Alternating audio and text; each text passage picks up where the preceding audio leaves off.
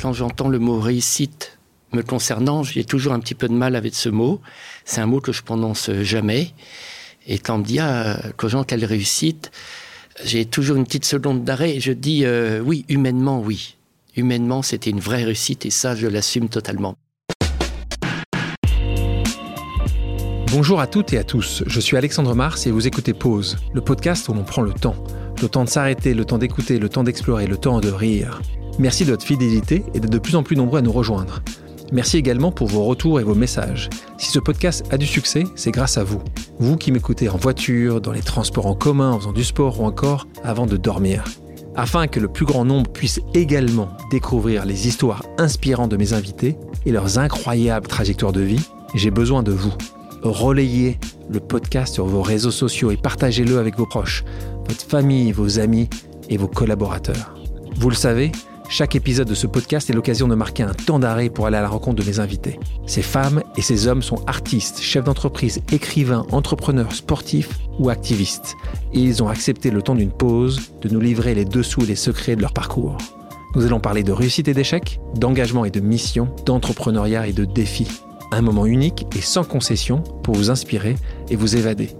Vous êtes en pause, soyez les bienvenus. Mon invité d'aujourd'hui a toujours eu à cœur de faire le bien autour de lui, y compris dans nos assiettes, à travers ses restaurants devenus la référence du fast-good. Originaire du Finistère, il grandit dans le petit village de Tollet. Après une scolarité turbulente, il se destine d'abord à devenir notaire et commence à exercer à Paris. Très vite, il s'ennuie et comprend que cette voie n'est pas la sienne. Il décroche alors un petit boulot chez McDo, avant que son dévouement au travail bien fait ne le mène jusqu'au poste de responsable recherche et développement. Mais l'entrepreneuriat lui murmure à l'oreille. En 2001, il lance les restaurants Cogent. De 200 clients par jour, il passe rapidement à 20 000, alors que les restaurants Cogent se multiplient sans perdre la qualité des produits. La bonne humeur et la bienveillance au sein des équipes, valeur phare de son entreprise. Président engagé, il cède définitivement les rênes de l'entreprise le 21 janvier 2019, après avoir fait de tous les cadres des actionnaires du groupe. Le temps d'une pause, le restaurateur philanthrope se confie sur sa trajectoire de vie incroyable, marquée par l'engagement, la spiritualité, la passion, l'amour altruiste, ainsi que ses nouveaux projets. Bonjour Alain Cogent. Bonjour Alexandre. Comment tu vas? Moi je vais bien, ça va. Je sais que tu es quelqu'un de très discret, qui évite euh, le plus souvent les interviews, la publicité. Euh, ça fait des mois et des mois que je t'invite à ce podcast. Je pense même que ça fait des années. Ça fait des années que je t'invite à ce podcast. pourquoi tu as accepté finalement de, de, passer un peu de temps avec nous? Ah, comment te dire? Tu as beaucoup insisté. c'est pas en moi, c'est en années. Et j'ai fini par me dire OK. Et puis, euh, on va certainement parler de, des messages euh, du livre. Donc, tu parles de ce livre, Nourriture céleste, l'éveil d'un pionnier de la restauration, oui. sorti récemment aux éditions Mama. J'ai d'ailleurs eu le plaisir d'en rédiger la préface. Qu'est-ce qui t'a donné envie d'écrire ce livre? Euh, Et ce livre, tu racontes tout. Tout depuis ton enfance à aujourd'hui, tes succès, tes échecs, ta vie amoureuse, tes parents, tout. Pourquoi? Il y a un déclencheur? Le déclencheur du livre a été le départ de ma mère. Euh, c'était vraiment le, voilà, j'ai été confronté au, deuil. Et, c'est, j'explique ce qui m'a, ce qui m'a fait du bien dans cette épreuve épouvantable. Parce que ma mère était la personne que j'aimais le plus au monde. Et quand elle est partie d'un seul coup, un AVC, c'était tellement épouvantable pour moi. J'explique dans le livre ce qui m'a, qui a fait que, que j'ai relevé la tête.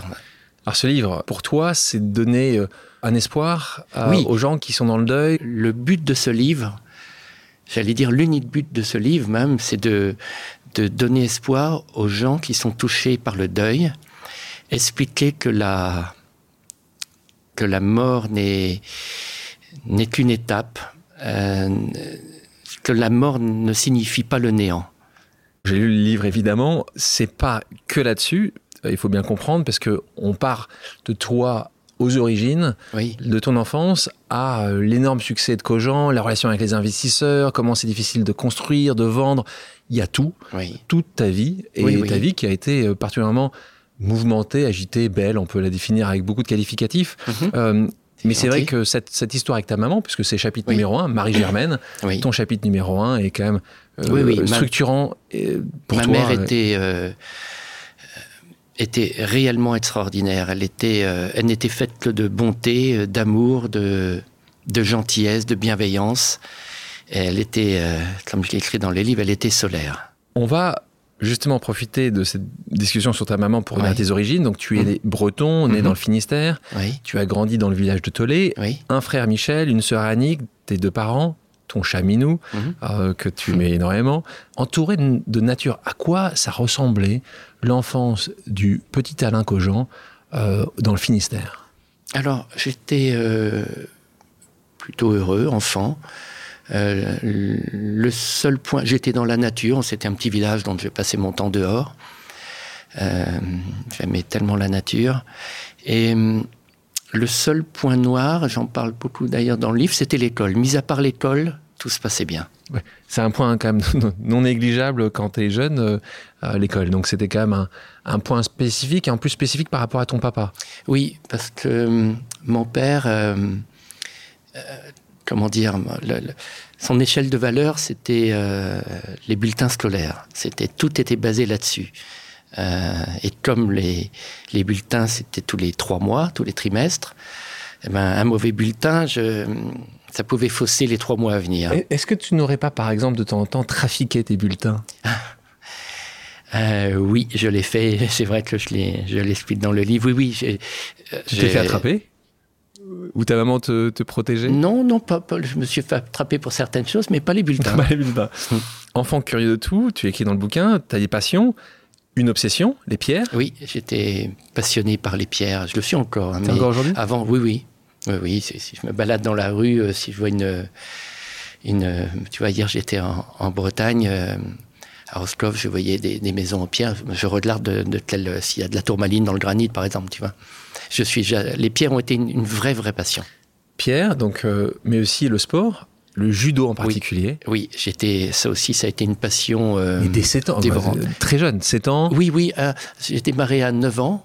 La création euh, du club, c'était l'année de mes 9 ans. Oui, Et- Raconte comment le club s'est créé, parce qu'il n'y a pas de... Ah oui. T'es un petit village, t'as Oui. un tennis, t'as pas forcément Non, y de dojo, il n'y a pas de tennis, il y y avait juste du foot. Et moi, j'étais du pas foot. du Ah, tout. Et t'as 7 ans, t'as 8 ans, tu veux comment tu fais comment Ah, oui, ça peut paraître un peu prétentieux de raconter ça, mais effectivement, j'avais, je m'étais mis dans la tête qu'il fallait créer un club de judo à Tollet. Et, et à 7 ans, euh, je suis parti de la maison et j'ai été euh, voir le maire, qui est dans un, adorable euh, vieux monsieur, un nommé Jean Pen. Et je lui dit, euh, donc quand il m'a vu rentrer euh, à la mairie, il a été un peu surpris. Enfin, le secrétaire de mairie a été un peu surpris. Et il me dit, qu'est-ce que veux-tu? Je lui dit, voir le maire.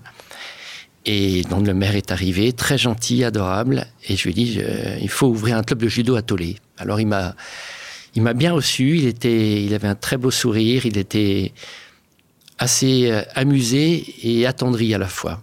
Mais il l'a fait. Et il a fait. Deux ans plus tard, le club était ouvert. Et donc, tu es devenu, Des- tu as, beaucoup pratiqué donc, oui, le, oui, le je, judo. je faisais du judo quasiment 7 jours sur 7. Tu parlais toi de ta maman, on a parlé de ton papa. Oui. Pour moi, quand je, quand je t'entends en parler ou quand je lis ton livre, euh, j'ai vraiment l'impression d'avoir le yin et le yang. Euh, ton papa était aussi dur que ta maman était douce. Est-ce que c'est est -ce c'est comme ça que, que tu l'as ressenti Est-ce que c'était la réalité ou est-ce que c'est comme ça que tu le transcris aujourd'hui? En fait, c'est pas que mon père était dur, mon père était euh, taiseux. Voilà. Il est, il- voilà, Mhm. taiseux. Je crois que c'était quelqu'un de très bien, mais taiseux. Assez strict, mais taiseux. Et c'est avec ma mère que je parlais. Et, oui. Et comme les, encore une fois, les bulletins, euh, comme ils n'étaient pas bons, du coup, mon père euh, se fermait vis-à-vis de moi à cause des bulletins. Mais il était comme ça aussi avec ton frère et ta sœur qui avaient eux de très bons bulletins? Alors, il était aussi il, taiseux était, il était taiseux de nature, mais euh, les seuls problèmes de bulletin, c'était moi. D'accord. Voilà. Donc il, il y avait une plus grande connexion entre, entre ton frère et ta sœur et ton papa ou pas forcément? Pas forcément, peut-être mon frère, parce que mon frère Il ressemblait très- énormément à mon père. Là, on se retrouve avec toi qui est une réussite euh, exceptionnelle dans la restauration, euh, ton frère qui est président de la fondation MSF, ta sœur qui est une journaliste et un grand reporter au journal Le Monde.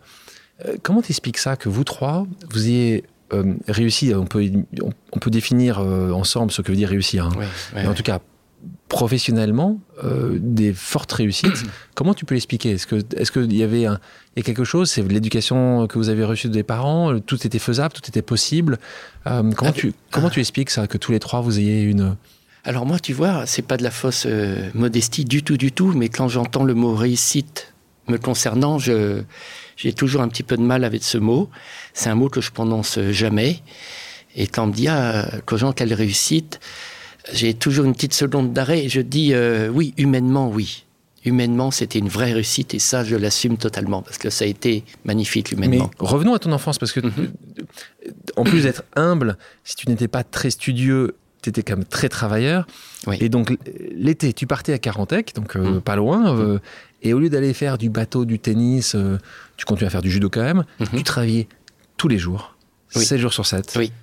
pour gagner un peu d'argent. Oui, oui, et puis j'adorais autant l'école, ça me m'emmerdait plus qu'autre chose, mais l'été pour moi c'était, oui, le travail, j'adorais travailler, donc j'ai fait toutes sortes de petits jobs pendant juillet. Moi c'est les vacances quand même l'été, toi tu travaillais. Et d'où il vient cet amour du travail? L'été pour moi travailler c'était aussi de la liberté, puis c'est vrai je suis travailleur et j'aime bien travailler, tout, simplement, et, j'étais libre dans.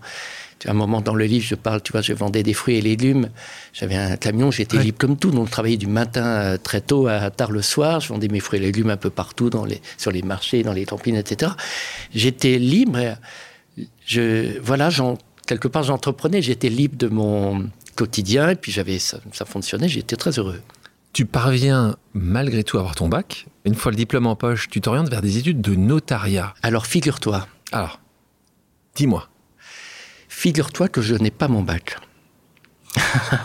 en fait, qu'est-ce qui s'est passé? Oh, c'était l'année de mes 18 euh, ans. Euh. Tu faisais autre chose Ouais. Ouais, ouais. Donc tu, tu, tu, tu, faisais quoi? J'étais euh, pas très studieux, voilà. Alors cette année encore moins que les autres? Absolument. Et euh, bon, après j'ai quand même fait des études parce que j'ai passé, j'ai fait quatre années de droit et j'ai eu mon diplôme de premier clerc de notaire. Mais sans bac? Oui. Tu peux faire ton droit sans bac? Oui, oui, oui, parce que euh, soit pour être notaire, soit tu fais des, tu vas en fac, à l'université, soit tu passes par l'école de notariat. C'est plus long. Voilà. Pourquoi tu as choisi ça? Il se trouve que mon père était notaire. Mon père était notaire en Bretagne. Bon, j'ai fait ces études-là un petit peu pour, euh, je dirais, j'ose pas dire calmer les esprits, mais. Tu voulais qu'il soit fier de toi? Ah oui, ça j'aurais aimé qu'il soit fier de moi, oui. Il n'a pas été. Mais et même quand il t'a vu prendre cette direction-là, tu si, sentais qu'il était plutôt content que j'aille vers le notariat parce que pour lui, le notariat, c'était euh, voilà le petit dernier casé. Enfin, euh, a priori, sera casé. Il avait son étude Ou il travaillait dans une oui, étude et alors il oui, oui, il, était encore notaire. Donc, donc tu aurais pu reprendre son ah, étude Complètement. C'était ce qui, c'était logiquement ce qui m'était destiné. Il te l'avait exprimé ou jamais? Non, c'était en filigrane. non, non, on n'en parlait pas. Quand j'ai fait mes études, j'ai fait mes quatre années de notariat. Euh, j'ai passé mon diplôme de premier clerc. Donc tu deviens donc clerc de notaire Oui, premier clerc. 85, une fois ce diplôme obtenu, tu pars t'installer à Paris. Oui. Près de l'église d'Auteuil. Est-ce que tu pourrais, s'il te plaît, pour nos auditrices et nos auditeurs, me raconter ton premier jour quand tu arrives à Paris, pour ceux qui n'ont pas lu ton bouquin. Tu peux me réexpliquer ce qui s'est passé ce jour-là, s'il te plaît? Je comprends pourquoi tu souris depuis 30 euh, secondes et que maintenant tu te marres. Dommage qu'on ne te voit pas. Alors. Ah, tu l'écris dans le bouquin Oui, je l'écris dans, dans le bouquin. Donc, tu arrives à Paris, tu viens de Rennes, tu viens du Finistère, tu arrives à Auteuil, tu sors de chez toi. Je sors de chez moi faire une première course. Écoute, je sors de chez moi, je fais quelques pas et je vois une dame très très chic euh, venir vers moi. Bon. Elle me demande la rue, je demande si c'est la rue de Rémusat, une, une, rue qui était juste à côté. Et c'était terrible. Hein. Et, et, pendant, effectivement, qu'elle elle était tout près de moi, un peu euh, le visage très près du mien. Et pendant qu'elle qu'elle me pose la question où se trouve le, pendant que je lui explique plutôt où se trouve la rue de Rémusat, je sens qu'elle euh, qu'elle caresse la bredette de mon jean. Voilà, ah bah dis donc, je m'attendais pas à cette question. Et voilà, on va, on va se taire sur ce qui s'est passé après. tu es jeune, tu connais la capitale, voilà la capitale qui t'accueille. Voilà, c'était mon quand même, premier jour. Premier jour. Une fois installé à la capitale, tu trouves un emploi donc chez un notaire Oui. que les employés appelaient Monsieur Jourdain. Oui, monsieur En Jourdain. référence au célèbre personnage de Molière. Hum. Euh, tes études te passionnaient pas forcément, mais au bout de deux ans d'activité, là, tu te dis, le notariat, c'est définitivement pas pour toi. C'est une décision facile à prendre? J'étais pas passionné par le notariat. Euh, effectivement, je m'apprêtais du coup à, à être notaire, parce qu'après il y avait trois UV, trois, trois. Ça aurait pu être relativement rapide, mais je me voyais pas, d'une part, reprendre l'étude. Je rêvais d'autre chose. Euh, J'avais, je rêvais d'autre chose. tu le verbalises à ton papa à ce moment-là? Oui, je l'ai, je l'ai dit. Euh, il n'était pas content. N'était pas content. Euh, il n'était pas content, bien sûr, parce que je pense que ce qu'il voulait avec moi, c'est euh, me mettre en sécurité. Ouais. Euh, un poste sûr, voilà, il est notaire, bon, bah, voilà, il va faire sa carrière notaire. Et euh, oui, oui, il n'était pas content, bien sûr. Maman? Maman était plus, beaucoup plus cool. Maman comprenait tout. Ma mère comprenait tout. Un peu inquiète quand même que tu. oui, elle a toujours été Euh, inquiète. toujours. Oui, oui, même, le- même après, chez Cogent, elle était inquiète. Elle a toujours été inquiète. Les mamans que- oui. s'inquiètent toujours un peu plus. on va Oui, dire. oui, oui, oui. Elle était inquiète parce que. Toujours parce qu'elle voyait que je, je travaillais beaucoup et elle me voyait euh, souvent les, les yeux fatigués ou elle voyait que. Elle, euh, elle voulait que je me ménage. C'était son obsession. Qu'est-ce que tu veux faire à ce moment-là? J'avais d'autres passions à l'époque. J'aimais bien la musique, j'aimais bien la photographie, j'étais passionné de photos et je me dis bon, je quitte le notariat, c'est pas pour moi. Je vais prendre un petit job euh, alimentaire, c'est le cas de le dire, parce que j'ai démarré euh, serveur, euh, plongeur serveur chez McDo. Et je me dis je verrai bien peut-être la photo parce que j'étais passionné à, l'époque par la photo. Donc tu l'as dit, tu prends le job d'entrée à McDo, puisque Oui. tu viens plongeur-serveur. Tu trouves ça en tapant à la porte du McDo à côté de là où tu étais tu... Ah, C'est quelqu'un que tu connais euh, Non, non, du tout. Écoute, j'étais rentré chez McDo et hum, marrant parce que j'ai pas pensé de, de- depuis, je crois, mais ça me revient à ta question sur, le, tu sais, les sets à plateau. Tu vois, les sets à plateau chez McDo, il y avait. euh, Si vous êtes intéressé. Voilà, si vous êtes intéressé, ouverture du restaurant de la Défense. euh, C'était il y a 35 ou presque 40 ans, 35 ans. Et je me dis, tiens, pourquoi pas un petit job? Voilà, ça me laissera du temps pour euh, mes passions, etc. Donc, ce petit job va devenir un grand job, puisque tu vas passer là-bas euh, 13 années de ta vie, Mm. euh, qui est ta vraiment grande expérience professionnelle, Oui, qui oui. va amener euh, à Cogent. Oui, Premier jour, le directeur du fast-food de la Défense, c'est là où tu travailles, tu es un gros bosseur. Pendant que tu ranges les plateaux, on n'est pas en train de dire que tu es en train de faire des éditions euh, compliquées.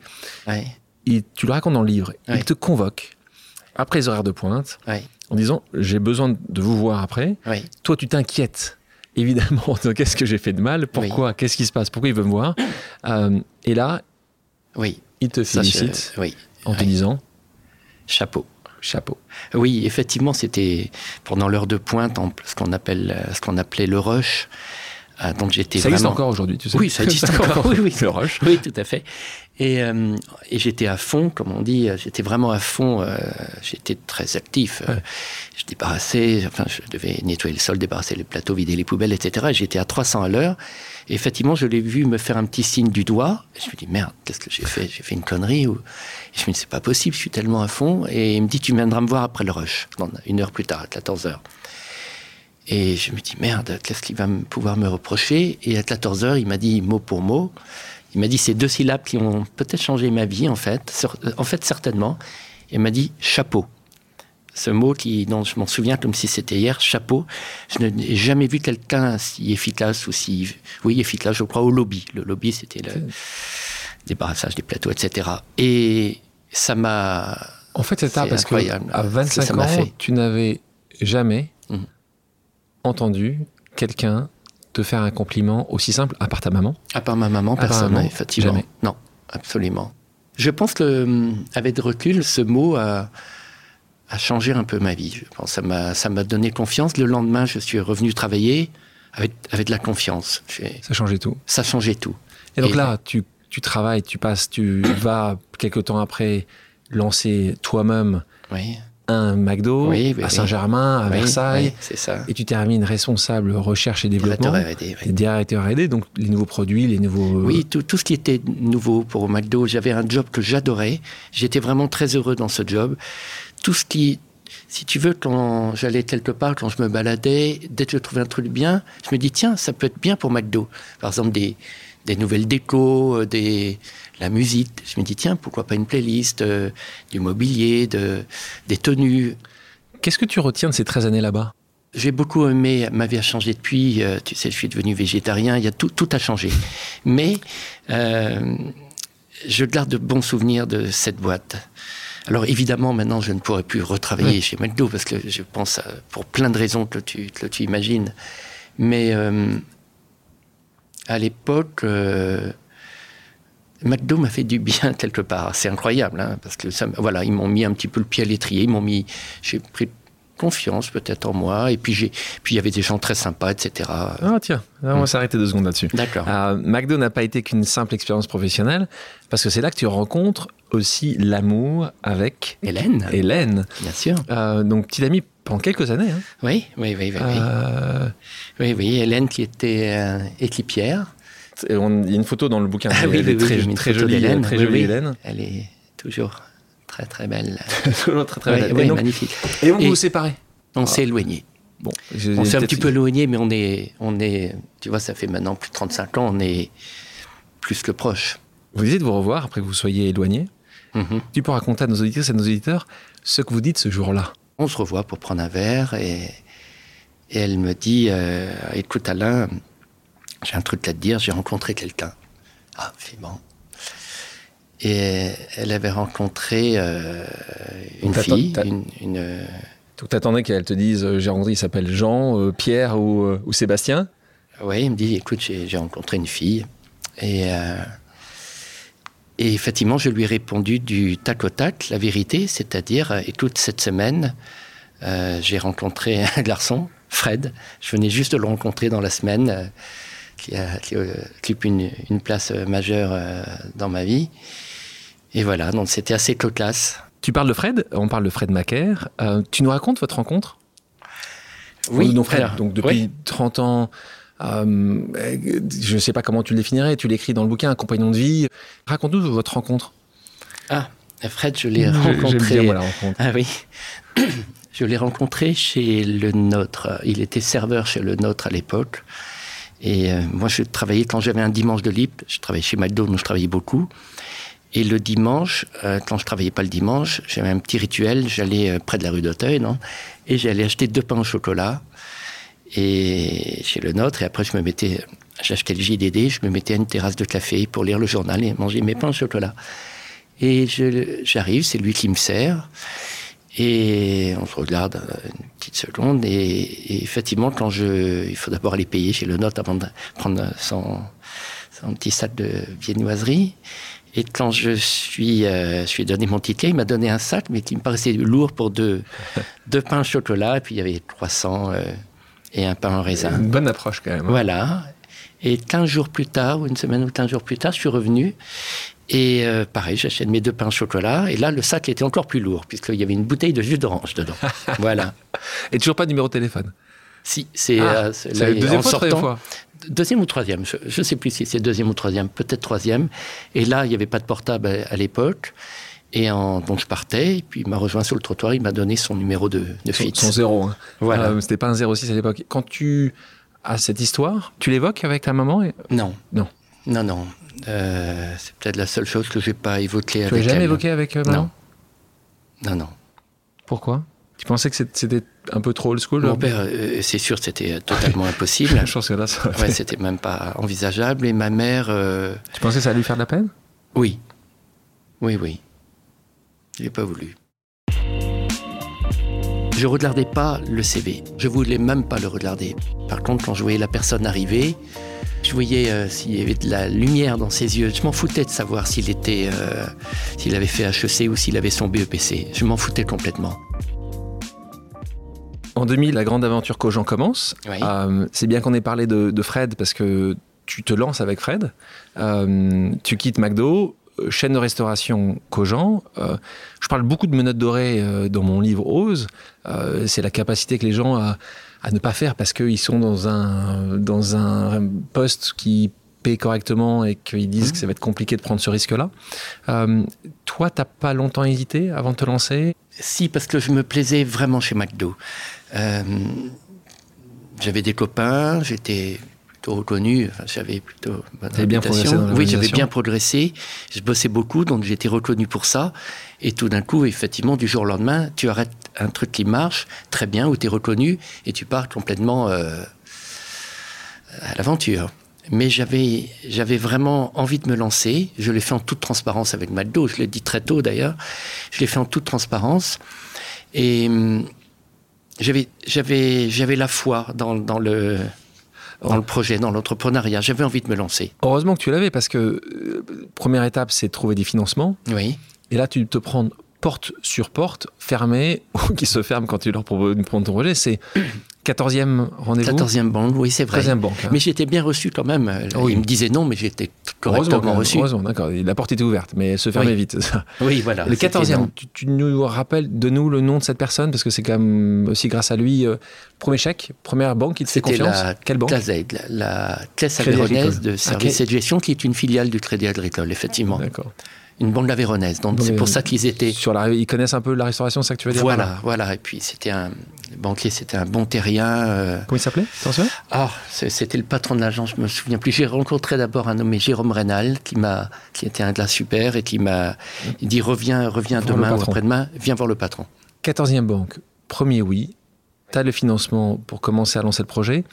Tu penses que tu te serais, on parlait de Fred, euh, tu penses que tu te serais lancé si Fred ou Jean-Philippe Christol euh, avaient pas été. euh, Ah oui, mais et- Oui. c'était sûr et certain que je me lançais. Là. C'est- Quoi qu'il Euh, arrive, je me lançais. pour te connaître, je suis assez étonné du nom Ah oui. de ton Android. C'est un nom. le- le- Mm. Tous les entrepreneurs ont un moment, une discussion sur quel nom ils doivent Bien mettre sûr. en avant. Pas que les entrepreneurs, c'est des sujets quand tu as un enfant, tout. C'est un, prénom, un nom, c'est des sujets où tu as beaucoup de réflexion. Mhm.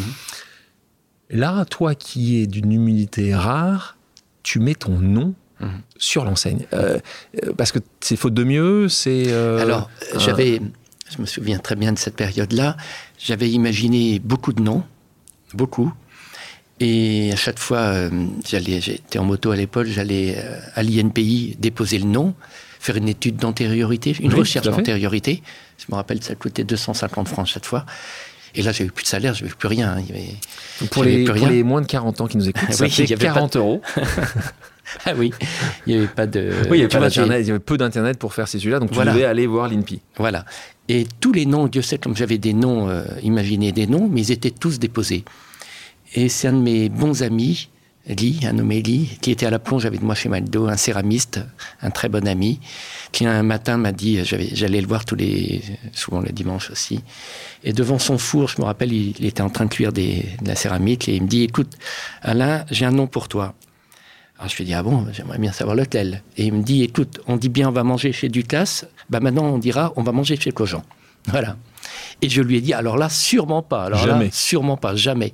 Et deux, trois jours plus tard, je déposais Cogent à l'INPI. Et puis finalement, ça a fonctionné, le nom fon- a fonctionné. Tu te souviens du jour d'ouverture? Ton premier, Alors, et ton très premier client ah oui, mon premier première, client, oui. première personne qui, qui franchit Oui, la porte. oui. euh, T'as son nom, t'as son prénom, tu te souviens? J'ai ni son nom ni son prénom, mais je sais qui c'est, puisque, tu vois, on ouvre à 8 heures du matin. Évidemment, on était là à 6 heures, même, sans doute un petit peu avant même. Et depuis euh, un quart d'heure avant l'ouverture, je voyais quelqu'un attendait. euh, je me dis, tiens, c'est marrant. Et quand on a ouvert la porte, il est venu tout de suite au comptoir. Je me dis, il va demander un café, un croissant. Il m'a demandé un jus d'herbe de blé. et, et la ma- machine n'était pas montée encore, donc c'était du stress pour moi, parce que la machine était encore dans son carton, donc beaucoup de stress. C'était un, un, un confrère, on va dire, un Un concurrent. concurrent oui, on peut qui dire venait tester. Oui, oui, Ah oui, là oui. là, il se disait avait- Le là, premier est- du nom de série. Donc là, on est dans ton premier, donc ton premier restaurant, rue de 16, donc à côté de la Madeleine. Difficile de trouver cet emplacement, difficile d'avoir le bail. Euh, Moi, je n'y connaissais rien en immobilier. Euh, mais c'est un domaine qui m'a passionné. Tu vois, j'en ai ouvert après euh, à peu près 34 ou 35 et j'ai jamais l'immobilier. C'était tellement important, fallait pas se planter.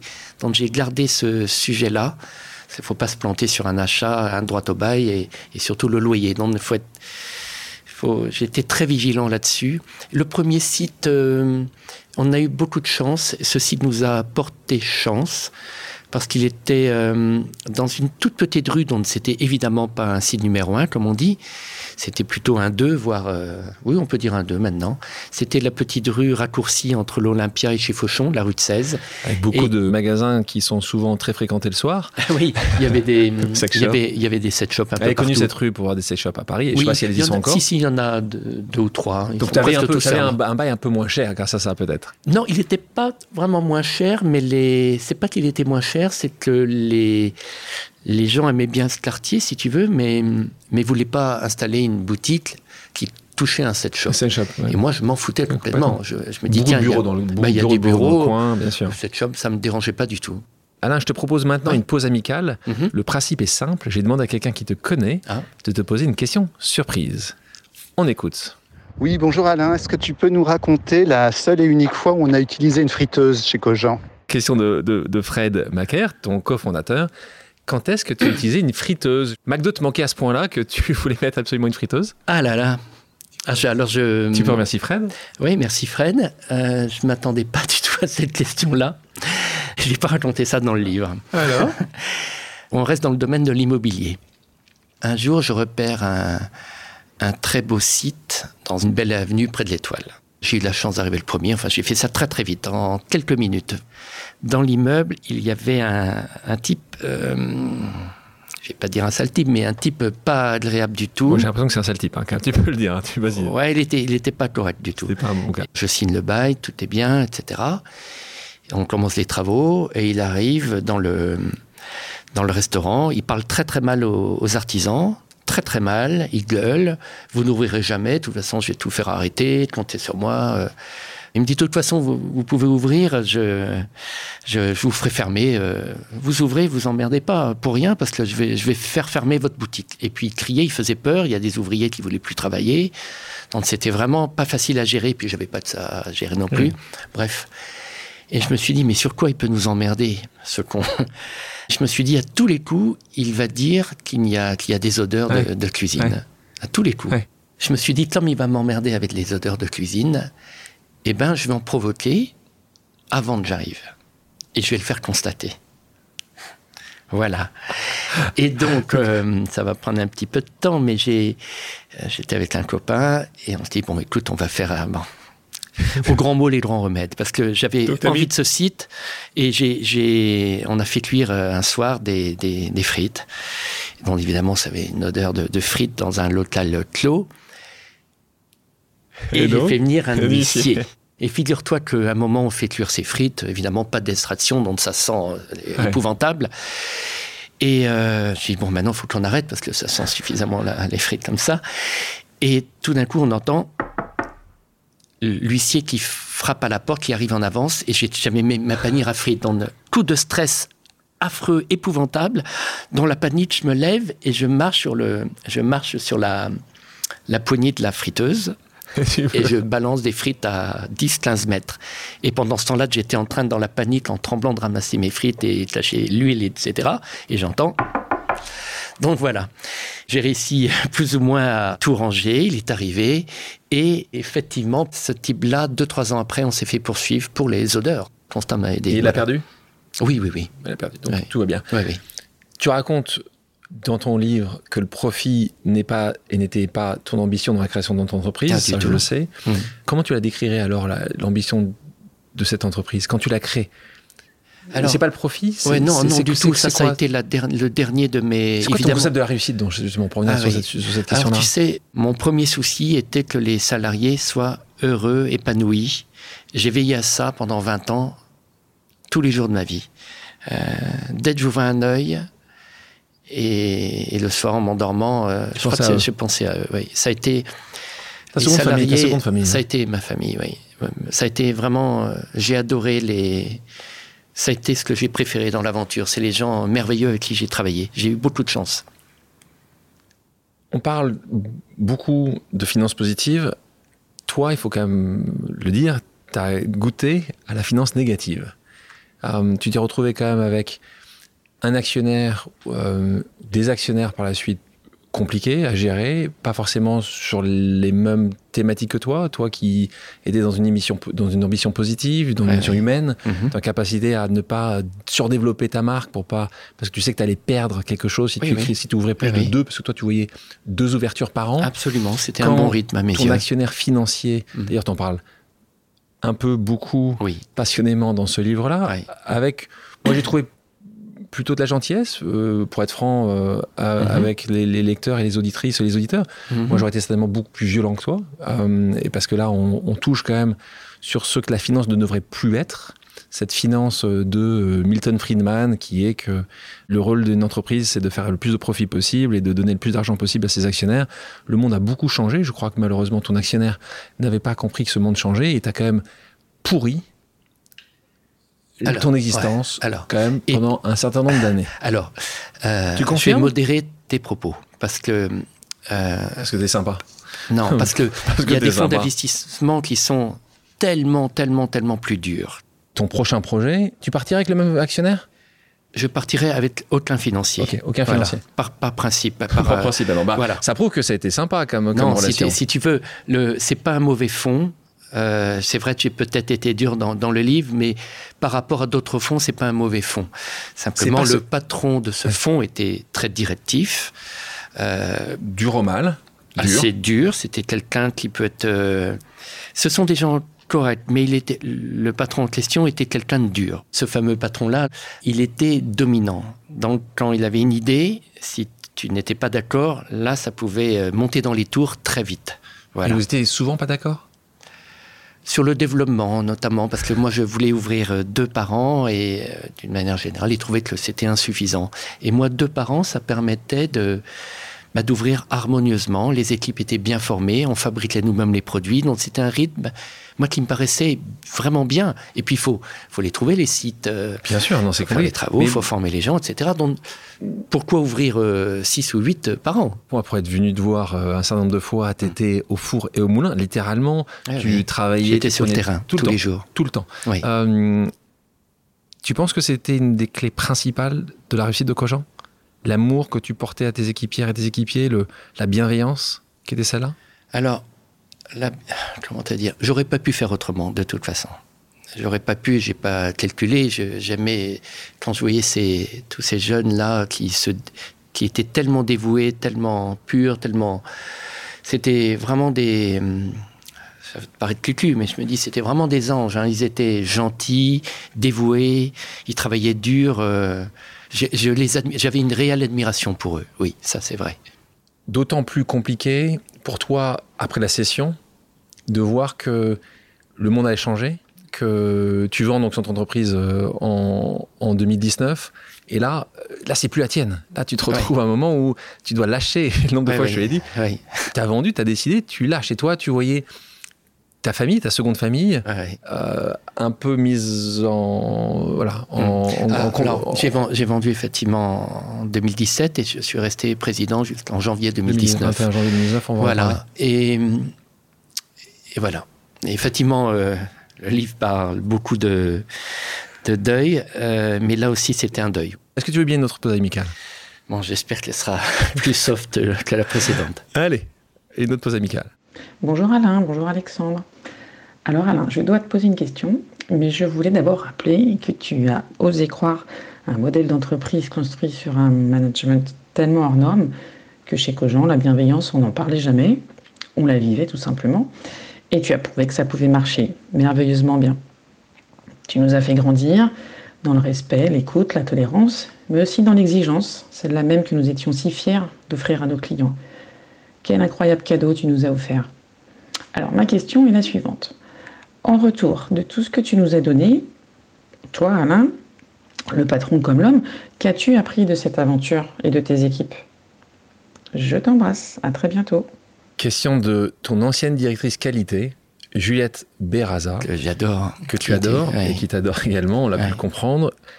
Question, en retour de ce que tu as donné aux gens avec qui tu as travaillé, toi, en tant que patron, qu'as-tu appris de cette aventure et de tes équipes Ils m'ont apporté beaucoup. Ils représentaient, euh, comment dire, je les trouvais merveilleux. Ils- je les trouvais merveilleux. Ils- on était, euh, on avait une même ligne de conduite, on était, c'était bienveillant à tous les étages. De... Ils t'ont apporté autant que toi tu leur as apporté, tu crois? Ah oui, ah oui, oui, oui, largement, très largement. En parlant d'équipe, tu Oui. dis dans ton livre que pour toi les diplômes n'ont rien à voir avec l'intelligence. Mhm. Euh, donc n'oublions pas, euh, Alain n'a pas son bac. hein. Ah, Euh, mais, mais, mais, mais je rigole, hein, mais t'as ouais. tellement raison. En tout cas, il y a deux types d'intelligence. T'as l'intelligence des, des, des bouquins euh, et t'as l'intelligence de la rue. Euh, Ah, et ça, je pense que je pense que les deux, quand t'as les deux, c'est Ouais. génial, mais déjà d'en avoir une des deux, c'est ou fort. intuitif, ouais, c'est ça. Comment toi tu choisissais tes collaboratrices et tes collaborateurs si les critères d'études n'entraient pas en jeu? Oui, on s'est foutu de moi plus d'une fois parce que quand on me disait, tiens, est-ce que tu peux recevoir quelqu'un? Bien sûr. Je regardais pas le CV, euh, sincèrement. Je voulais même pas le regarder, même si on préparait une petite fiche où je le regardais pas. Euh, c'est pas ça que je regardais. Par contre, quand je voyais la personne arriver, ça peut paraître un peu cucu, mais je voyais euh, s'il y avait de la lumière dans ses yeux. Je voyais si, si quelqu'un.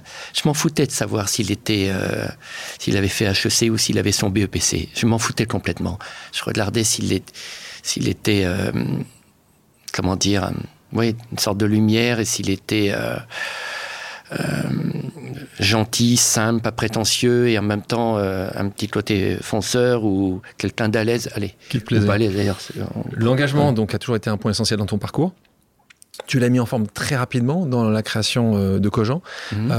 Euh, et tu vas créer une fondation d'entreprise quand tu es à la tête de Cogent qui s'appelle Nourrir, Aimer, Donner, euh, sous l'égide de la Fondation de France. Oui. quelle en a été la mission?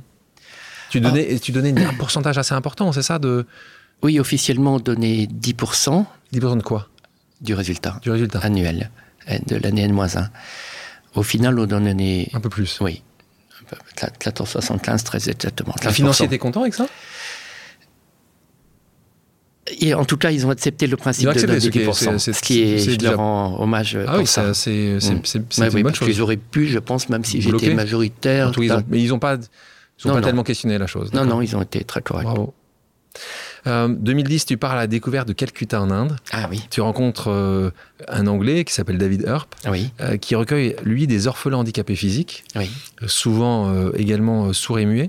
oui, Et c'est suite à cette rencontre que naît Shuktara Cakes. oui. Tu peux expliquer à nos auditrices nos éditeurs ce qu'était son objectif de cette, de cette organisation que tu as donc aidé et financé? Oui. Alors, j'ai rencontré cette, euh, cette personne-là. En fait, en, Inde, j'ai fait deux rencontres majeures. Ce fameux anglais, David. Et j'ai rencontré également un petit guide hein, dans, dans les slums, dans les un petit là formidable qui s'appelle Shomnath.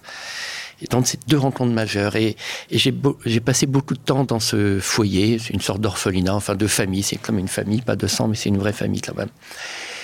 Et j'ai été très frappé, vraiment très très frappé de l'amour qu'il y avait dans cette maison. C'est des gens, évidemment tous des enfants abandonnés, issus de familles différentes bien évidemment, mais il y avait, un, amour incroyable, fantastique. Et je me rappelle que le dernier soir, j'ai invité David euh, au restaurant et, euh, et je lui dis, écoute David, j'ai jamais, vu- enfin, je le félicitais. Et il me répond Ah oui, merci Alain, c'est très gentil, merci, mais tu sais, je suis quand même un peu emmerdé parce que, tu vois, j'ai, il m'avait dit j'ai 57 ans, c'est pas vieux, certes, mais euh, qu'est-ce qui deviendrait ces gamins si j'étais plus là Et j'étais tellement heureux à Calcutta, j'étais euh, heureux. Je me rappelle que Fred m'appelait de temps en temps et je lui disais Oh, je suis tellement heureux, j'ai l'impression de bien utiliser mon temps de vie. C'est ce que je disais. J'étais tellement, j'étais, j'avais une pêche vraiment. Et euh, quand David m'a dit, euh, ah, tu sais, euh, si j'étais plus là, etc., ils n'ont jamais été à l'école, pas de formation, pas de salaire, rien du tout. Et j'étais tellement bien, je lui ai dit, oh, t'inquiète pas, David, je vais, t'inquiète pas, je vais revenir très vite. euh. Et le lendemain matin, avant de, de quitter Calcutta, je vais dire au revoir aux gamins et avant de prendre l'avion. Et puis on était tous assis euh, par terre parce que dans ce coin-là, il n'y a ni table ni chaise et c'est le sol en ciment et tout le monde est, mange, dort, euh, enfin c'est même le sol. Et on était en rond et à boire du thé au lait, ils boivent du thé au lait toute la journée. Et il y a une indienne qui vient déposer une, une boîte de biscuits euh, au milieu de nous. Et quand j'ai vu la boîte de, de biscuits, tac, dans la seconde, j'ai eu une idée, effectivement. Je me dis, tiens, ils arriveront à, avec même le handicap physique qu'ils ont, ils, ils arriveront à, à, faire de la pâte et à doser. Euh. Et j'ai eu immédiatement, euh, s'il dit c'est bon, shoot ta raclette. Et donc, voilà. c'est ce que vous annoncé. Et donc, ces produits étaient vendus dans les grands hôtels Dans les grands hôtels, les cafés, restaurants de, de, la ville. Oui. Tous les gens que j'ai envoyés chez ce médium ou un autre aussi à Paris, ça a changé leur vie. Ça a changé la vie. Je pense que pour sortir du deuil, il euh, n'y a rien de mieux qu'un contact avec la personne aimée disparue. 2017, tu l'as évoqué, tu décides de vendre euh, tes parts d'entreprise, ce que tu n'imaginais pas une seule seconde pendant toutes ces années de création. Ah tu n'avais pas, ça, c'est la seule chose que j'imaginais pas. Tu n'imaginais pas. Tu, euh, tu décides finalement euh, de, de, la vendre. Oui. une troisième question pour toi, une troisième pause amicale qu'on te fait écouter. Salut Alain, c'est Elisabeth. Merci à Alexandre de me permettre de te poser cette question. Avec le recul, si tu devais recommencer l'aventure Cogent, quelles sont les deux choses que tu ferais différemment? Merci, je t'embrasse. Question d'Elisabeth Laville, membre euh, fondateur de Bellab France, donc tout ce qui est autour du Bicorp, très porté sur ces sujets-là, et fondatrice d'Utopie, qui te pose cette question. Si tu devais recommencer l'aventure Cogent, quelles sont les deux choses que tu ferais différemment? Alors, quand, quand j'ai démarré, euh, j'avais 50 000 francs, je crois, non, ça fait peut-être 7 000 euros. Euh, j'avais pas d'argent pour me lancer, donc il me fallait un emprunt des financements. Euh, j'avais, sous-estimé ce qu'était un actionnaire financier. J'avais sous-estimé ça. Je pensais même, alors naïvement, pourtant j'avais 39 ans, donc j'étais pas tout jeune, euh, je pensais même qu'un actionnaire financier prête de l'argent. J'étais à ce stade de, j'avais manqué énormément de culture et heureusement qu'ils étaient là pour m'aider, pour me lancer. Donc je, je, les remercie pour ça. Ils ont, ils ont investi de l'argent. Certes, le patron était assez dur avec moi, voire dur avec moi, mais ils m'ont quand même euh, mis le pied à l'étrier. D'accord? Cela dit, pour répondre à la question d'Elisabeth, euh, si je devais refaire, je, ne repartirais pas avec un fonds d'investissement. Ça, j'ai compris. Là. Ton prochain projet, ce sera sans fonds d'investissement. Donc ça, une chose, pas de fonds d'investissement, tu n'aurais pas forcément pu facilement le monter dans ces cas-là oui, oui, oui, je leur remercie quand même parce qu'ils m'ont aidé. Deuxième chose que tu, ferais différemment Alors, ça, c'est clair et net. Quand j'ai lancé Cogent, j'étais pas encore végétarien. Euh, voilà. Et bien sûr que si je me lançais maintenant dans la restauration, ça serait un restaurant végétarien. Pour moi, les, les animaux euh, ont une On âme les protège, ils ont une âme, on les tue pas, c'est ce que tu, ce que tu dis, ce que tu écris. On se retrouve en 2017, point important, tu restes quand même deux ans après avoir vendu, donc compliqué de te détacher. Euh, les actionnaires qui vont acheter tes parts euh, veulent t'avoir encore à la tête de cette entreprise. Euh, et t'arrive quelque chose d'important à, à, partager, qui est un moment très douloureux, très dur dans ton existence, à plusieurs titres. C'est ce jour du 21 janvier 2019 tu peux nous mhm. raconter euh, entre euh, l'enterrement, entre ah l'accident, ah entre ton dernier jour, c'est trois choses comme très ah douloureuses qui arrivent le même jour.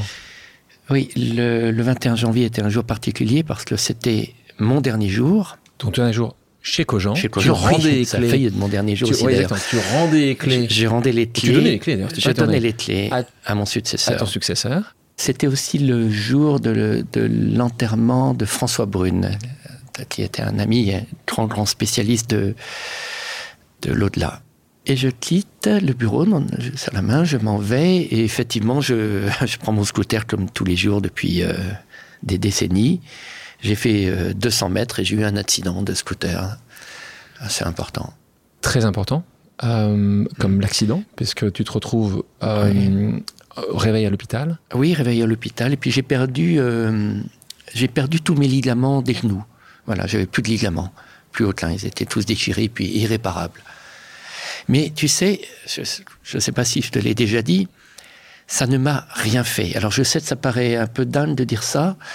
Euh, ça m'a fait l'effet d'une piqûre de moustique. Ça m'a fait l'effet d'un rhume. J'avais, c'était, j'avais été jusqu'au dernier jour. Bon, le dernier jour, paf, j'ai un accident, mais psychologiquement, cet accident ne m'a rien fait mais rien de rien de rien. Entre mon accident euh, où j'ai failli mourir. Oui, oui, oui, mais Oh, c'est surtout les genoux t'ont pris, hein, tu vois, un petit trauma, mais c'est surtout les, les genoux. Oui, plus aucun parce que- ligament, t'as t'as- Oui, mais fait c'est- des ça mois et des mois dans des... bon, Oui, mais, mais tu vois, je Tu savais que j'allais remarcher. Bien sûr. Et psychologiquement, je- même si j'étais euh, immobilisé à l'hôpital euh, pendant quelque temps, c'était. euh, mais dans la seconde où j'ai ouvert un œil, ça n'existait plus. C'était derrière moi. C'était pas ça le Ouais. sujet. Tu vois, Fr- franchement, ça m'a rien fait. En revanche, effectivement, la. La, hum, la fin de Cogent a été un deuil, euh, un vrai deuil important. aussi. Oui, Et- oui, ça j'ai, ça j'ai souffert Beaucoup. énormément. Ouais. Enfin, indescriptiblement. Sujet qu'on va aborder, qui est un sujet essentiel pour toi. On a pris un peu de temps pour y arriver, Mhm. puisque tu en as parlé dès le début de ce podcast. C'est ta relation à l'au-delà, la spiritualité, Oui. cette vie après la vie. D'ailleurs, Oui. tu le dis souvent, euh, la vie après la vie, on parle pas de la mort ou la vie Oui. après la mort, la vie après la vie. Euh, comment tu parlais de ta maman? Explique-nous un peu ce cheminement que tu as eu euh, pour justement toi-même découvrir ça. Est-ce que tu étais rationnel, tu étais irrationnel? Est-ce que pour toi c'était quelque chose qui était euh, là depuis très longtemps ou ou t'y croyais ou t'y croyais pas? Est-ce qu'il faut y croire? Raconte-nous ça. Raconte-nous à nos auditrices et nos auditeurs ce point essentiel parce que ça donne une sagesse euh, infinie Oui. d'être sûr ou d'imaginer, on est sûr de rien, hein, qu'il y a quelque chose après. Alors, moi, je l'imagine pas, ça va te paraître prétentieux, mais j'en suis sûr. Et j'en ai eu la preuve à des, à des dizaines de reprises. Je pense que quand on meurt, seul le corps meurt. La conscience ne meurt pas. Et encore une fois, j'en ai eu la preuve à de nombreuses reprises. La conscience survit, j'en suis certain. Elle n'est pas prisonnière. Je pense que la conscience, elle est, on va dire, localisée dans le cerveau pendant qu'on est en vie. Le cerveau est une espèce d'abri de la conscience pendant qu'on est en vie. Et quand on meurt, plus de cerveau. Mais je pense que là, l'âme est le- l'abri, euh, le réceptacle immatériel de la conscience. Donc la conscience ne meurt pas. Voilà. Qu'est-ce qui te pousse, toi, à consulter un, un médium?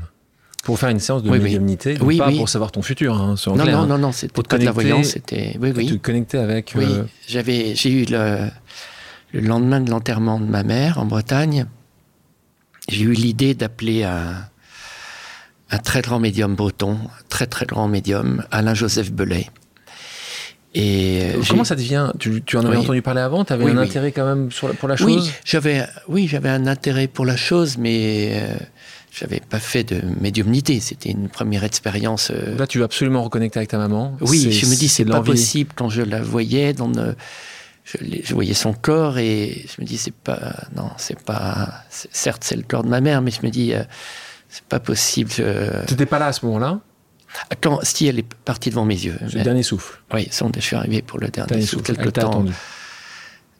oui oui oui d'ailleurs des un des premiers euh, un des premiers euh, comment expérience médiumnite, c'est que quand j'ai su qu'elle avait eu un AVC, je suis arrivé à, à l'hôpital de Morlaix, de Morlaix en montant l'escalier tata je suis arrivé comme un fou dans la La chambre. à l'hôpital, euh, je me suis garé, je sais même pas comment, enfin bref, je suis arrivé comme un fou à la, à la- dans, dans la chambre, et puis euh, je vois ma mère allongée, et, euh, et je lui dis maman, ma- je l'appelle et elle me répond pas, et ça peut paraître bête, mais le fait me- je me dis avec moi elle va répondre. Mais elle avait eu un AVC, donc forcément le, une hémorragie cérébrale, dont elle était dans le coma. Et le médecin derrière moi, qui était pas très, prenait pas de gants du tout. Oui, oui, pas, Oui. pas, pas sympa du tout. Il me dit, ça sert à rien de lui parler, c'est trop tard, ça sert à rien. Donc il m'envoie balader. J'avais envie de lui dire quelque... Oui, ouais, j'avais envie de lui dire, mais non, enfin bref. Et je me dis, je me retourne pas, je l'ai entendu dire ça, je me suis, je me concentrais sur ma mère, et je me suis dit, maman, maman. Et elle me répondait pas. Ça paraît bête, mais je me dis, moi, elle va me répondre. hein. C'est- Ouais. Moi, je suis là. c'est moi, c'est Alain. Et elle me répond pas. Et j'ai pris euh, sa main euh, et j'ai écrasé sa main de toutes mes forces. Vraiment, je me suis dit, maman. Et en, pendant que je lui écrasais la main de toutes mes forces, t'as vu mes paluches? Je lui, euh, je lui ai dit, maman, maman. Et elle me répondait pas. Bref. Deux ans, alors elle est partie une petite heure après. Et deux ans après, quand je vais voir le, Ce médium-là. ce, ce fameux que, médium, parce que tu penses avoir un rendez-vous oui, le pense. lendemain, comme, Voilà. comme euh, voilà, le médecin, demain, voilà, il te dit donne, euh, Monsieur Cogent, vous devez attendre 18 mois. Voilà, c'était 18 mois. Et il m'a pas dit Monsieur Cogent parce que. dit si vous voulez pas être pas euh, content. Parce que j'avais fait exprès d'appeler d'un numéro masqué. Dans ne, il connaissait ni mon nom, il savait pas si j'ai rien, de rien. Il savait pas si j'étais taxi à Paris ou. Euh, Donc deux ans après, tu y vas. Deux ans après, j'y vais, et il me dit la chose suivante. Euh, au bout de, je l'entends respirer un petit peu, et tout d'un coup, il me dit ah, Marie-G est derrière ton épaule. Ma mère s'appelait Marie-Germaine, son surnom était Marie-G. Et tout d'un coup, euh, ma mère parle via ce médium et me dit Oh Alain, tu es arrivé comme un fou à l'hôpital à Morlaix, tu es arrivé comme un fou, tu as monté les escaliers, tat, tat, tat. Tu es arrivé, tu m'as écrasé la main. Mon Dieu, mais qu'est-ce que tu m'as écrasé la main? Mais tu sais, j'étais parti avant mon corps.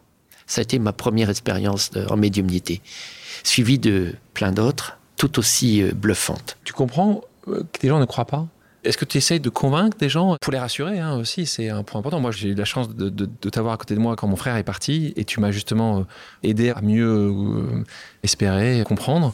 Et je passe dès que je peux du temps avec des gens qui ont euh, des expériences douloureuses, des pertes de proches, des gens qui vont partir ou même eux qui savent qu'ils vont partir, en leur donnant cette confiance. J'entends parler de quelqu'un qui, est en souffrance, une grande, souffrance suite à la perte d'un être cher, généralement j'envoie un petit mot euh, qui rassure et voilà un petit mot rassurant. Et si je la rencontre, je, parle doucement de mon expérience et, et, et, Dieu sait comme j'ai parlé à beaucoup de gens qui ont perdu un proche. Tous les gens que j'ai envoyés chez ce médium ou un autre aussi à Paris, il y en a qui est formidable à Paris aussi, ils ont tous, ça a changé leur vie. Ça a changé la vie. Je pense que pour sortir du deuil, pour euh, il n'y a rien de mieux qu'un contact avec la personne aimée disparue. je pense que c'est la, la meilleure des, des choses. Car on peut encore avoir des contacts, même s'il n'y a plus de corps. Alors, bien sûr, il y a plus d'un là qui va m'écouter, euh, va dire, c'est qui ce mec complètement perché. Mais c'est ça qui peut. Ou alors, et certains ont la religion. Je ne mmh. suis pas religieux, mais je suis croyant, je suis même profondément croyant. Je crois en la survie euh, de l'âme, bien évidemment, et de la conscience. Je crois que je crois qu'on passe simplement de l'état incarné à on entre dans une autre dimension. Pour celles et ceux qui ont expérimenté la perte d'un proche, euh, qu'est-ce que tu leur conseillerais à part lire ton livre euh, et, et, comment procéder? Qu'est-ce que tu leur conseillerais d'une manière très pratique? Effectivement, il y a quelques lectures qui sont qui sont intéressante. Lesquelles, lesquelles tu... Euh, le, fameux médium breton, il en a écrit plusieurs. Alain-Joseph Belay. C'est le hasard, mais je l'ai croisé tout à l'heure. À... J'ai déjeuné avec lui ce midi. Synchronicité. Oui, exactement. Et euh, lui, son livre, ses livres m'ont fait du bien. Je pense à un notamment, c'est Je communique avec les défunts, euh, qui est encore, je pense qu'on le trouve encore à la, à la FNAC et partout. Euh... Tu parlais de, de, de, de François Brune oui, François Brune. Alors, François Brune était vraiment euh, euh, un homme remarquable. Il a, il a... Un homme d'église, hein, on disait tout à Oui, c'était, c'était un prêtre. Il était prêtre dans l'église catholique et romaine pendant des décennies. Et quelques deux ans, je crois, avant sa mort, il a démissionné de cette église pour rejoindre l'église orthodoxe. Et lui a extrêmement approfondi le sujet sous toutes ses formes. Euh, c'était sur la sur la, l'au-delà, enfin sur la survie il a, il a écrit euh, plusieurs livres, dont, ce best-seller euh, Les morts nous parlent. Un livre de, de tomes difficile à lire. Les deux sont difficiles à lire, mais prodigieux. Voilà. Euh, plus récemment, un journaliste comme Stéphane Alix, tu conseilles aussi ces, ces, ces oui, lectures, absolument, absolument, Stéphane Alix. voilà, ça fait partie des gens qui, qui ouvrent les consciences. en quoi tu abordes différemment ton rapport aux autres suite à ces expériences? Ou, ton rapport à la vie? Mon rapport aux autres, euh, je ne pense pas qu'il y ait de, vraiment de... Je ne pense pas qu'il y ait vraiment de, de, changement. Tu, nous parlais, tu mm. évoquais euh, un médium que tu apprécies énormément euh, à Paris, si tu dois, peut-être plus mm. simple pour, pour les Parisiens. Oui, bien sûr. Aussi également, les gens peuvent attendre un peu de temps. Il s'appelle Henri, Henri Vigneault. et en parlant de spiritualité, je te propose une dernière pause amicale avec Henri. Ah. Bonjour à tous les deux. Et j'aimerais ici remercier Alexandre de me permettre de poser une question. Cher Alain, Tout d'abord, j'aimerais te dire que je suis heureux d'être ton ami et flatté que tu m'aies évoqué dans ton livre autobiographique, truffé d'anecdotes, la vie, ta vie. Comme dans Cendrillon, si tu avais la possibilité d'avoir en ta possession une baguette magique comme la bonne fée, tu changerais ou modifierais quoi? Et sur ton futur, quel souhait ferais-tu? Tu es un être, mon cher Alain, lumineux et un formidable ami. Et comme on dit dans ta chère Bretagne natale, Kenavo. Et moi je te dis, à toujours, je t'embrasse. Message d'Henri Vigneault. Alors la petite musique de fond, euh, c'est pas nous qui l'avons mise, puisque c'est Henri qui, qui Ah, l'a mise dans son, dans, son, dans son message. Si tu avais une baguette magique, tu changerais quoi? J'aimerais bien que euh, les consciences évoluent davantage. Euh, on se rend pas compte toujours qu'on est là que de passage. Euh, oui, que les gens aillent plus à l'essentiel peut-être. On parlait de ça, tu l'évoques euh, aussi un peu dans ton livre. Oui. C'est quoi euh, Cogent 2 Est-ce que tu voudrais relancer une chaîne de restauration, un restaurant?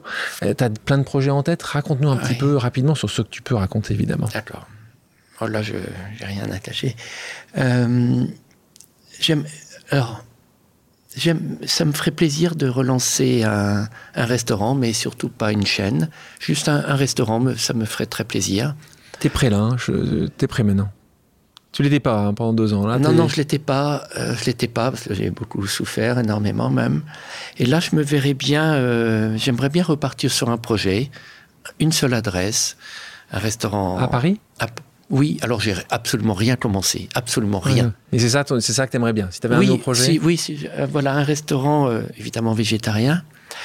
Euh, et j'aimerais bien qu'il ait une particularité, c'est de d'accueillir aussi bien des gens comme toi et moi qui pouvons nous payer un repas et accueillir aussi une autre clientèle qui ne peut pas forcément payer ce repas en question. Voilà. Si j'ai pas ça, cette, cette particularité, je ne me relancerai sûrement pas dans la restauration. Je vous propose maintenant une pause musicale. Alain, quelle est ta chanson culte? Figure-toi quand j'ai... C'est marrant parce que ça dépend de mon humeur ou dans... quand je réussis un truc ou je Ouais. sors d'un rendez-vous qui a bien marché. Je me rappelle quand j'ai signé un, Ouais. un bail d'un Ah, site Qu'est-ce que tu mets là? Là, je mets I'm Still Standing euh, d'Elton John. Ah, On en écoute un extrait.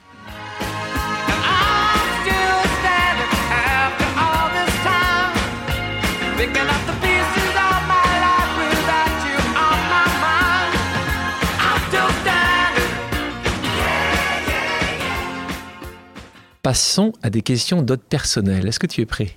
Ah, t'hésites, hein? Attends, t'as pas le choix. Donc, euh, transpirer. euh, allez, on y va. Ton restaurant préféré, c'est facile. Oui, j'en ai un à Paris. Vas-y. Soya. 11 rue de la Pierre Levée, t'as vu? Ta ou ton chef préféré? Je dirais Soya. La personne qui t'a le plus inspiré dans la vie? Ma mère. Définitivement. Ça, je j'allais pouvoir. J'aurais pu trouver la, la réponse. Euh, une rencontre qui t'a le plus bouleversé? Peut-être François Brune. La première chose que tu fais en te levant Alors c'est pas c'est c'est nul mais c'est nul je regarde mon portable. Ah ben, t'es pas le seul. Euh, S'il y avait une personne connue, connue, vivante ou décédée, avec qui tu rêverais de boire un verre, qui tu choisirais? Alors il se trouve que je rêvais je je rêvais de rencontrer Elton John et Et tu l'as rencontré. ouais Donc ça marche pas dans ces cas-là, puisque là tu l'as déjà ouais. fait. Mais, Alors, Donc Elton John, fan absolu d'Elton John depuis des années. ouais.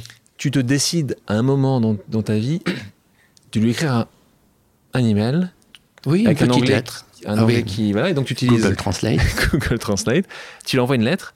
Oui, une petite lettre euh, De fan oui, enfin une, jolie- une petite lettre assez simple mais oui. Et là, Alors, j'ai, euh, je me disais, il y a une chance sur, euh, sur un million qu'ils me, qu'ils me répondent. Parce que je me souviens de ces, de photos de lui dans les années 70, il y a 50 ans, où, euh, où on le voyait assis par terre avec une montagne de lettres jusqu'au plafond. Et, et donc c'est c'est la superstar des superstars. Et euh, je lui ai envoyé une petite lettre et effectivement, 15 jours après, il m'a répondu, une lettre de deux pages, adorable lettre.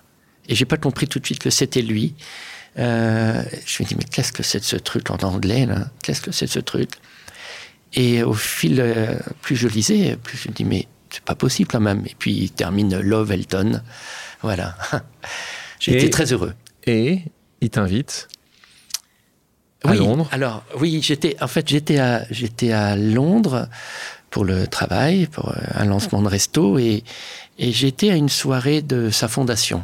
Donc c'était quand même deux ans après cette petite lettre et euh, une grande soirée. Et on était placés. euh, Ouais. Et à un moment, je connaissais évidemment absolument personne. Et à un moment, il y a une, une- une petite nana de l'organisation, une, petite euh, brune qui vient me voir très discrètement euh, en se penchant un petit peu. Elle me dit Vous êtes Alain Cogent Je lui dis Oui. Et elle me dit Quelqu'un veut vous parler. Et je lui réponds bêtement Ah, vous devez faire Je n'ai erreur. pas le temps. Je n'ai pas, Non. je n'ai pas le temps. Non, je lui dis, je connais vraiment personne. Et elle insiste. Et bêtement, je dis, vraiment, je connais personne. J'étais Tout timide que tout tu es. timide. J'ai, je je dis, ça doit être une erreur, la pauvre, elle se trompe. Elle me dit, vous êtes bien Alain Cogent Suivez-moi. Bon, je, je- je la suis.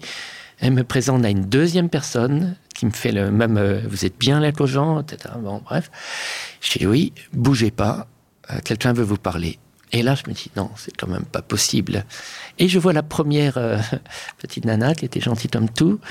Euh, je tourne la tête, je regardais et je, je vois cette fille euh, parler dans, à El- à Elton et tout d'un coup, qui tendait l'oreille. Et puis tout d'un coup, paf, je le vois se lever d'un coup et venir me voir, m'embrasser, discuter et, Et prendre une photo et prendre une photo. qui est chez toi. Ouais. Bon, grand moment pour toi. Oui, oui, oui, j'étais vraiment fan que tu heureux. étais Oui, j'étais très heureux. Ta plus grande peur?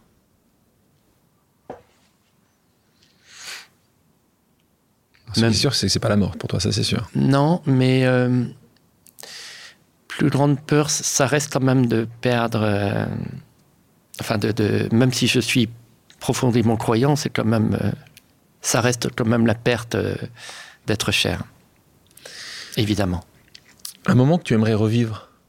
Évidemment, j'aimerais bien. Enfin, ma mère n'est plus là, j'aurais été tellement heureux qu'elle soit encore là. Oui, c'est des moments avec ma mère. maman Oui, avec ma mère. Quelle est la destination idéale pour toi pour faire une pause? J'ai la chance maintenant d'avoir une maison à Clarentec. Là où tu as travaillé 7 jours sur 7 dans les usines? Oui, oui, oui. Euh, sinon, C'est euh, là, ce- c'est cet endroit-là pour toi? Clarentec et Belle-Île-en-Mer. Et Belle-Île. Ouais. Passons à un petit jeu d'association d'idées. Le principe est simple. Ah. Je te dis un mot et tu me dis la première chose à laquelle il te fait penser. Si je te dis restaurant Cogent, tu me dis J'allais dire amour, en tout cas euh, équipe. euh, Ok. Bien, mais oui. Équipe. Euh, oui. si je te dis Bretagne, Mon point. si je dis fierté, La seule, je pense, que j'ai, c'est d'avoir euh, eu des salariés qui étaient heureux. C'est ma seule fierté. si je te dis LSD. Ah, on n'a pas parlé, tiens. On n'a pas parlé de ce sujet. Ah oui. Une expérience à 20 ans, on va dire ça comme ça. Un mot indescriptible. Si je te dis moto, Passion. si je te dis Serge Gainsbourg, Ah, passion également, parce que j'ai beaucoup aimé et c'était une très belle rencontre aussi. rencontre que tu, et tu l'écris dans ton livre quand tu termines avec lui au poste, Oui, derrière, Euh, derrière les barreaux. derrière les barreaux, après une nuit où vous aviez un peu trop bu, c'est ça? Oui.